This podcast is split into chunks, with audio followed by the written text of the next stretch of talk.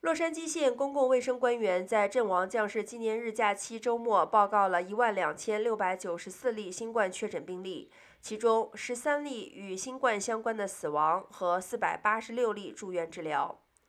洛县周一报告了两千九百零一例的新冠病例，周日报告了四千一百零八例，周六报告了五千六百八十五例。